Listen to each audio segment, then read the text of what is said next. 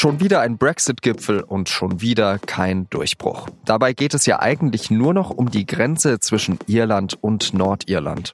Wie Deutschland zusammen mit den EU-Partnern einen chaotischen Hard Brexit noch verhindern könnte, darüber sprechen wir jetzt am Donnerstag, den 18. Oktober.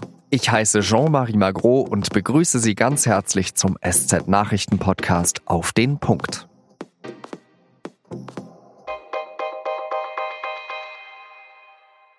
Mittwochabend. 27 EU-Staatschefs treffen sich zum Dinner. Und Großbritanniens Premierministerin Theresa May ist nicht eingeladen. In ihrer Abwesenheit wird kurzerhand ein Sondergipfel für November abgesagt. Ausgerechnet der, auf dem man eigentlich hätte den Brexit beschließen sollen. Dabei drängt die Zeit. In 162 Tagen tritt das Vereinigte Königreich aus der EU aus. Spätestens Anfang Dezember muss ein Abkommen stehen, sagt zum Beispiel der deutsch-britische EU-Parlamentarier David McAllister. Ansonsten heißt es wahrscheinlich No Deal. Immerhin stehen laut dem EU-Chefunterhändler Michel Barnier 90 Prozent des Textes. Für Bundeskanzlerin Angela Merkel ist das zu wenig.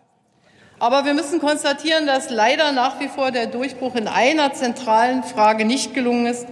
Und das ist die Frage der Zukunft der Grenze zwischen Irland und Nordirland. Bisher gibt es zwischen Irland und Nordirland eine sogenannte weiche Grenze. Hier werden Waren gehandelt und ausgetauscht, ohne dass Zölle anfallen. Nach einem Brexit ohne Abkommen wäre damit aber Schluss. Das wollen sowohl Großbritannien als auch die EU unbedingt verhindern.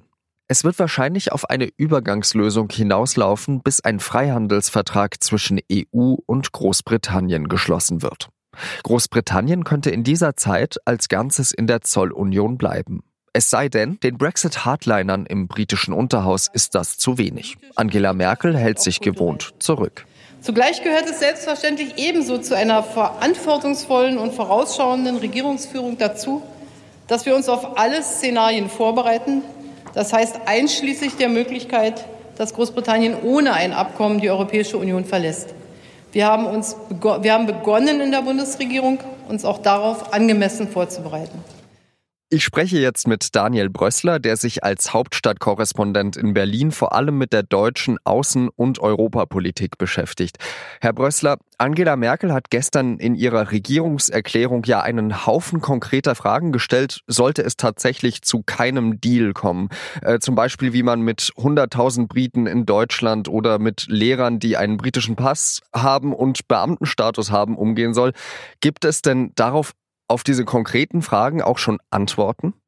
Zum Teil, also zum Beispiel auf die Frage, was mit den Lehrern passiert, gibt es tatsächlich schon Ansätze einer Antwort, weil schon ein äh, Gesetz durchs Kabinett gegangen ist, in dem geregelt wird, dass Beamte, die bisher auf Grundlage dessen, dass sie aus einem EU-Staat äh, Beamte in Deutschland sein konnten, künftig auch Beamte sein können, wenn sie zum Beispiel aus Großbritannien kommen. Also man fängt langsam an, äh, diese Sachen abzuarbeiten. Das ist übrigens ein Problem, das entsteht unabhängig davon, ob der Brexit jetzt gut organisiert von Vonstatten geht oder ganz hart ohne ein Abkommen? Am schwierigsten ist ja in dieser Brexit-Verhandlung die Nordirland-Frage. Da hat ja Michel Barnier zum Beispiel den Vorschlag gemacht, Nordirland in, an die Zollunion anzukoppeln und äh, dafür Zollkontrollen auf irischer See durchzuführen. Wie sehr ist das denn mit der deutschen Bundesregierung abgesprochen und was hält die davon? Also die Bundesregierung vertraut da wirklich vollkommen auf Michel Barnier und das ist nicht nur so dahingesagt, sondern in diesen Fragen hat man sich ein für alle Mal darauf verständigt, es muss einer verhandeln und wenn alle 27 da durcheinander reden, dann wird da nichts Gutes draus und gerade wenn es um Irland geht, dann ist die Position der Bundesregierung im Grunde müssen die Iren, also die Republik Irland muss sagen, was sie sich wünscht und äh, der Chefunterhändler muss eben die Position der EU klarziehen. Ganz am Ende, wenn es dann um Kompromisse in letzter Minute Minute geht, dann wird sicher auch auf die Kanzlerin ankommen, aber die lässt jetzt eigentlich Barnier erstmal machen. Wie nimmt man denn in Berlin und äh, wie nimmt die Kanzlerin die Haltung von Großbritannien wahr? Ich glaube, dass man da schon sehr ernüchtert ist, aber das jetzt nicht erst seit kurzem, sondern schon seit längerem. Also man hat sich jetzt fast schon dran gewöhnt, dass es mit Großbritannien ziemlich schwierig ist, dass die britische Premierministerin stark unter innenpolitischem und innerparteilichem Druck steht, dass man sich nicht wirklich auf sie verlassen kann. Also das ist eigentlich ein Phänomen seit dem Brexit. Äh, trotzdem gilt ja immer wieder die Position, auch über den Austritt Großbritanniens hinaus müssen wir natürlich äh, Großbritannien uns als Partner erhalten.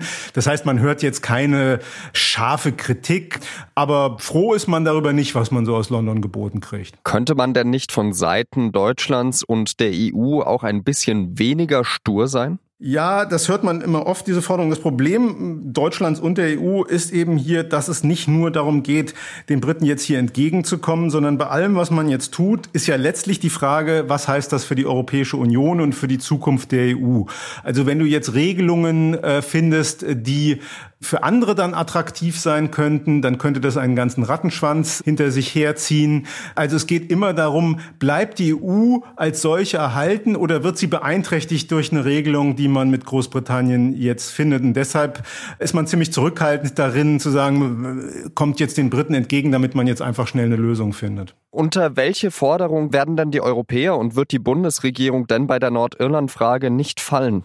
Ich glaube, dass die Bundesregierung einfach schauen wird, was sagen die Iren und fast jede Regelung, mit der die Iren leben können, damit wird die Bundesregierung vermutlich auch leben können. Letztlich geht es eben um das, was so ein bisschen technisch Integrität des Binnenmarktes ähm, äh, heißt auch. Das heißt halt, können Waren irgendwie unkontrolliert in den Binnenmarkt hereinkommen. Darauf würde sich die Bundesregierung auch nicht einlassen.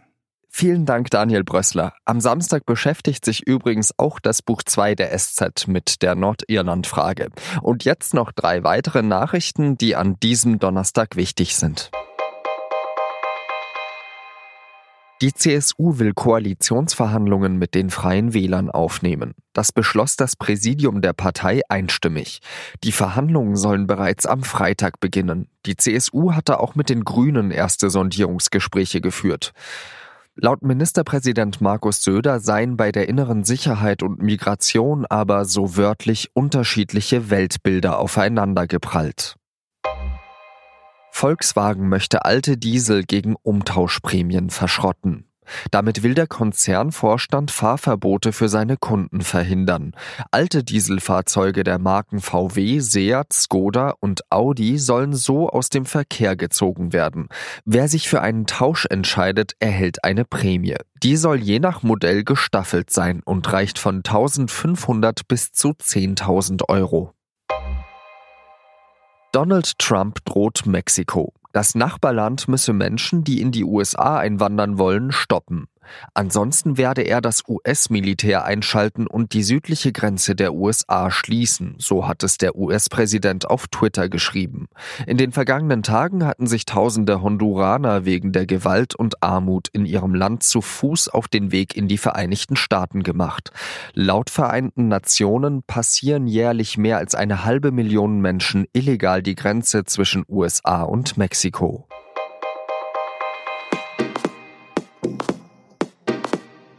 Das war auf den Punkt der SZ Nachrichten Podcast. Redaktionsschluss war 16 Uhr. Und gerade macht ja ein großes Gerücht die Runde. In Wien werden derzeit tausende Klingelschilder von Mietern abgeschraubt, wegen der Datenschutzgrundverordnung. Müssen wir das jetzt auch in Deutschland so machen? Lesen Sie es am Freitag in der Süddeutschen Zeitung. Bis dahin eine schöne Zeit und adieu.